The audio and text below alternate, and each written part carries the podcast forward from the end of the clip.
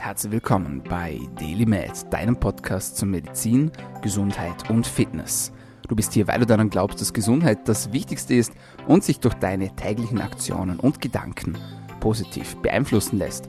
Meine Freunde, herzlich willkommen zurück zur Show. Mein Name ist Dominik Klug und dieser Podcast soll deine Gesundheit verbessern. Dazu haben wir auf wöchentlicher Frequenz Gesundheitsexpertinnen und Experten zu Gast und sprechen über spannende Themen, damit ihr am Ende des Tages länger, besser und vor allem gesünder leben könnt. Und auch heute habe ich wieder ein interessantes Thema für euch vorbereitet, aber bis es soweit ist, darf ich euch noch an den Deal erinnern. Ihr sollt mir pro Episode, die euch gefällt, einen Freund oder eine Freundin zur Show bringen. Wie ihr das macht, das ist ganz euch überlassen. Ihr könnt mich gerne markieren auf den sozialen Netzwerken, at Dominik Klug oder mit Hashtag DailyMad. Das ist die eine Möglichkeit. Die zweite Variante, und die hilft uns am allermeisten, ist, wenn ihr uns ein Review schreibt auf iTunes, am besten mit 5-Sterne-Bewertung, denn so steigen wir in den Rankings, aber das müsst ihr natürlich nur machen, wenn es euch gefällt. Wenn es euch nicht gefällt, wenn ihr sagt, nee, da lerne ich nichts Neues dazu, das ist langweilig, dann müsst ihr das auch nicht machen. Das ist der Deal, das ist how we roll. Ihr könnt natürlich noch viele andere Möglichkeiten ausschöpfen, ihr könnt kommentieren, ihr könnt abonnieren, ihr könnt liken, wie gesagt, wie ihr das Ganze macht, das ist ganz euch überlassen. Klassisches Word to Mouth geht natürlich auch. Aber Hauptsache, ihr bringt uns einen Freund oder eine Freundin pro Episode zur Show. Dafür bleibt das Ganze hier gratis und wir spammen euch nicht so mit irgendwelchen Werbeprodukten. With that being said, gehen wir gleich rein ins heutige Thema. Ich möchte gerne nochmal mit euch das Thema Supplements aufnehmen, sozusagen, in unser Repertoire. Ich weiß, wir haben schon sehr oft darüber gesprochen, aber eine Sache ist noch ausständig. Und diese Sache ist eine Frage. Und diese Frage, die wiederholt sich immer wieder, wenn es ums Thema Nahrungsergänzungsmittel geht. Ich höre das immer wieder in meinen Gesundheitscoachings, ich höre das immer wieder und lese es immer wieder ähm, auf Instagram, in den sozialen Netzwerken und auch sonst im Real Life. Und diese zentrale Frage lautet, muss das denn wirklich sein?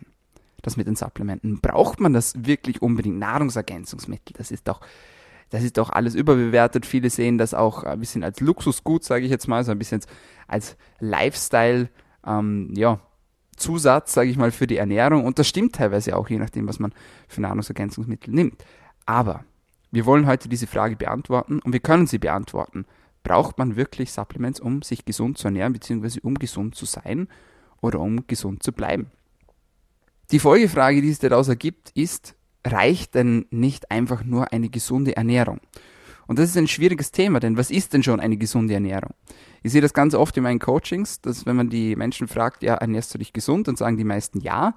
Und dann geht man der Sache mal auf den Grund und dann kommt man drauf, naja, so wirklich gesund ist es noch nicht oder es ist zumindest etwas da, das man noch verbessern kann oder ausreizen kann. Und man kann das Ganze dann auch messen, praktisch, das ist das Schöne. Und äh, kann dann in der Blutabnahme dann zum Beispiel feststellen, ob es nicht doch irgendwo einen Mangel zum Beispiel gibt an Mikronährstoffen. Und jetzt werden viele sich fragen, ja, hä, wie ist denn das möglich? Ähm, wie kommt es denn zu einer Unterversorgung mit Mikronährstoffen? Gerade bei uns in einem Land voller Überfluss, zumindest was das Essen betrifft, wo wir einfach in den Supermarkt gehen können und alle Lebensmittel ja, aus verschiedenen Ländern aus allen Regionen, aus allen Saisonen einfach mitnehmen können. Und dann essen wir natürlich auch noch viel zu viel. Das wissen, ja, oder die meisten von uns, die essen zu viel. Das ist so. Wie kann es denn zu einer Unterversorgung kommen mit Mikronährstoffen? Und das ist nicht irgendwo ähm, aus dem Himmel gezogen, ähm, sondern das ist auch wissenschaftlich bewiesen. Man weiß, dass es trotz einer erhöhten Kalorienaufnahme immer mehr zu einer Unterversorgung mit Mikronährstoffen kommt. Und das ist natürlich schon eine, eine krasse Beobachtung meiner Meinung nach. Zum Beispiel, äh, es gibt ein, eine ganz spannende Untersuchung, wo man nachgeschaut hat in Deutschland, wie viel dass die Menschen denn ungefähr im Schnitt essen. Und da sieht man schon, dass die Menschen zum Beispiel 1960 noch knapp unter 3000 Kilokalorien zu sich genommen haben im Schnitt, im Durchschnitt. Und heute sind jetzt aber schon, ja, zumindest ein bisschen mehr als 3000 Kilokalorien im Schnitt gesehen wieder. Also man sieht eindeutig, die Kalorienaufnahme wird gesteigert. Aber wenn man sich dann zum Beispiel in einer Blutanalyse die Mikronährstoffe anschaut und eine Mikronährstoffanalyse macht, dann sieht man, dass eigentlich fast alle Menschen, sowohl Männer als auch Frauen, vor allem hier bei mir im Coaching, die kommen dann mit einer Blutanalyse und dann sieht man, oder mit einer Haarmineralanalyse zum Beispiel, und dann sieht man, man hat zumindest irgendwo, irgendwie, in irgendeiner Form oder Art und Weise einen Mangel. Und wenn ihr das euren Großeltern jetzt erzählen würdet, oder euren Urgroßeltern, dann würden die höchstwahrscheinlich sagen, ja, früher, als ich jung war, da brauchte man das auch nicht. Da brauchte man auch keine Nahrungsergänzungsmittel. Und da waren die Böden gesund und wir hatten gesunde Lebensmittel. Und gerade hier im Vorarlberg, wo ich zum Beispiel wohne, da haben wir auch den Luxus von wunderbaren, regionalen, angebauten Lebensmitteln. Also warum um Gottes Willen sollte man es denn brauchen? Und dieses Argument ist ja nicht ganz äh, zu vernachlässigen, denn wenn man sich Untersuchungen anschaut, zum Beispiel aus der Kriegszeit, vor allem im Ersten Weltkrieg, dann hat man eine interessante Beobachtung gemacht. Und zwar hat man gesehen, dass zum Beispiel damals spezielle Zentren, ähm, die für Zuckerkrankheit gebaut wurden und in denen Menschen behandelt wurden mit Zuckerkrankheit, plötzlich keine Klienten mehr hatten. Und man weiß heute, dass es unter anderem damit zusammenhängt, dass die Menschen in den Kriegszeiten selbst angebaut haben, also das heißt wieder selbst Nahrungsmittel im Garten angepflanzt haben und angebaut haben und dass diese Nahrungsmittel einfach so gesund waren und so nährstoffhaltig waren und nährstoffreich waren, dass die Menschen einfach durch die Ernährung auch gesünder wurden und teilweise auch Diabeteserkrankungen einfach verschwunden sind. Da sieht man wieder, ja, Nahrung, Lebensmittel können Medizin sein. Das haben die alten Griechen schon gesagt, das wissen wir schon seit vielen, vielen, vielen, vielen, vielen, vielen Jahren. Aber leider wird das immer mehr vernachlässigt und auch ja, nicht mehr ernst genommen, leider. Wenn man das aber heute machen würde, und wenn man sich das Ganze heute anschauen würde, dann wäre das Ergebnis nicht mehr so zufriedenstellend. Und dafür möchte ich euch kurz ein Beispiel ähm, aus einer Tabelle geben. Und zwar geht es mir darum, dass ihr versteht, dass heute in einer gewissen Menge von einem bestimmten Nahrungsmittel nicht mehr dasselbe drinnen ist wie früher. Und ich habe euch hier eine Studie, die sozusagen die Nährstoffe aus verschiedenen Nahrungsmitteln im Jahr 1985 begutachtet hat und das Ganze mit der heutigen Zeit vergleicht. Und wenn man sich die Erdbeere zum Beispiel anschaut, dann sieht man, dass 100 Gramm von diesen Nahrungsmitteln im Schnitt im Jahre 1985 circa 60 Milligramm Vitamin C beinhaltet haben. Und wenn man sich das Ganze nach der Jahrtausendwende anschaut, dann sind wir von den ursprünglichen 60 Milligramm heute noch bei 8 Milligramm. Das entspricht einer Reduktion von minus 87 Prozent. 87 Prozent. Das ist verrückt. Das ist wirklich viel. Anderes Beispiel, nicht ganz so krass, aber doch auch deutlich, die Banane. Wenn man sich die Banane anschaut im Jahre 1985, dann sieht man, dass die Banane einen Magnesiumgehalt von ungefähr 31 Milligramm auf 100 Gramm des Lebensmittels beinhaltet hatte. Und wenn man sich das Ganze heute anschaut, nach der Jahrtausendwende, dann sind wir von den ursprünglichen 31 Milligramm heute bei 24 Milligramm Magnesium auf 100 Gramm dieses Lebensmittels. Entspricht eine Reduktion von ungefähr 23 Prozent. Weiteres Beispiel. Spinat. Spinat, auch Vitamin C-haltiges Lebensmittel. Im Jahre 1985 hatten 100 Gramm Spinat im Schnitt je 51 Milligramm Vitamin C.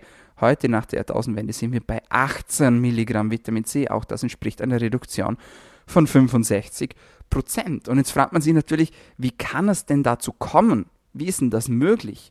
Und ein Teil dieser Antwort liegt in unserer Landwirtschaft. Das heißt, die Ernteformen haben sich verändert. Wir haben fehlende Wechselwirtschaften zum Beispiel, also dass zum Beispiel unterschiedliche Dinge auf einem Feld angebaut werden. Ähm, wir haben weniger Bodennährstoffe.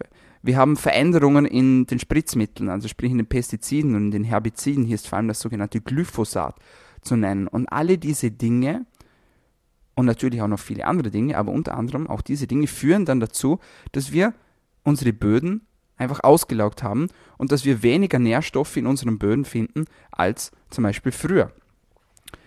Damit man sich das Ganze noch ein bisschen besser vorstellen kann, hat man sich mal überlegt, wie viel müsste man denn eigentlich konsumieren, um zumindest an entsprechende oder vernünftige Mengen, zum Beispiel an Vitamin A oder Magnesium oder Calcium oder Zink oder Kupfer zu kommen.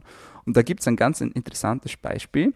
Wenn man sich zum Beispiel den Magnesiumbedarf von einer jungen Frau zum Beispiel anschaut, also von einer jungen Frau meine ich jetzt zwischen 18 und 24 Jahren alt, und damit diese auf ihren täglichen Magnesiumgehalt kommt ja, und sich rein bezogen auf das Magnesium ernähren würde, müsste sie mehr als ein halbes Kilogramm Spinat essen oder 10 Bananen, damit sie auf ihren gewünschten Tagesge Tagesbedarf von Magnesium kommen würde.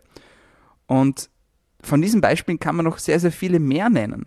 Und gerade Vegetarier bekommen da ein Problem, denn es ist zum Beispiel nicht möglich, dass man zum Beispiel seinen Vitamin A-Gehalt ähm, deckt, wenn man sich nicht tierisch ernährt, beziehungsweise wenn man keine, keine Innereien zum Beispiel isst. Ja? Also wenn man gerade zum Beispiel Rindsleber zum Beispiel enthält zum Beispiel sehr viel Vitamin A. Und davon kann man schon einige Schlüsse ziehen. Schlussendlich ist es tatsächlich so, dass man mit einer reinen Ernährung, auch wenn diese regional saisonal ist, nicht mehr seinen Mikronährstoffbedarf abdecken kann, beziehungsweise nur noch sehr, sehr, sehr, sehr schwer. Man müsste so viel essen, dass man erstens nur den ganzen Tag essen würde und, den Zwe und zweitens wahrscheinlich den Rest des Tages auf der Couch verbringen würde, weil man so voll wäre. Und gesund ist das beim besten Willen auch wieder nicht. Das heißt, irgendwo kommen wir leider nicht um unsere Mikronährstoffe ringsherum. Es ist dann natürlich aber die Folgefrage, gut, was soll ich denn nehmen und wie viel davon sollte ich denn nehmen?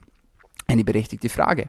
Und um diese zu beantworten, muss man zumindest in irgendeiner Form oder irgendeiner Art messen. Ob man das dann schlussendlich im Blut macht oder ob man das über eine Haarmineralanalyse macht, das ist sei denn jedem selbst dahingestellt.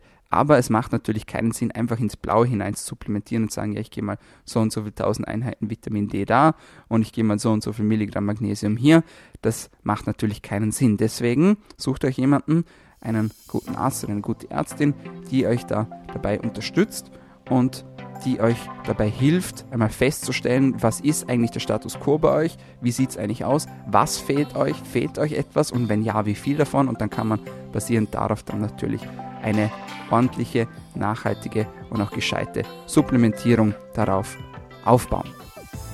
So meine Freunde, das war's von uns für heute bei DailyMed, deinem Podcast zu Medizin, Gesundheit und Fitness. Ich hoffe, es hat euch wieder gefallen und wir konnten diese zentrale Frage zu den Nahrungsergänzungsmitteln klären.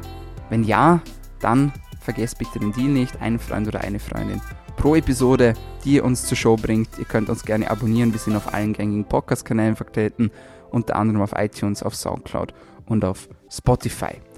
Jetzt sage ich vielen Dank, dass ihr wieder mit dabei wart, dass ihr zugehört habt und für euren konstanten Support möchte ich mich auch nochmal bedanken. Ich finde das wirklich genial, wie ihr uns mit der Show unterstützt. Bitte macht weiter so und bis zum nächsten Mal. Bleibt gesund.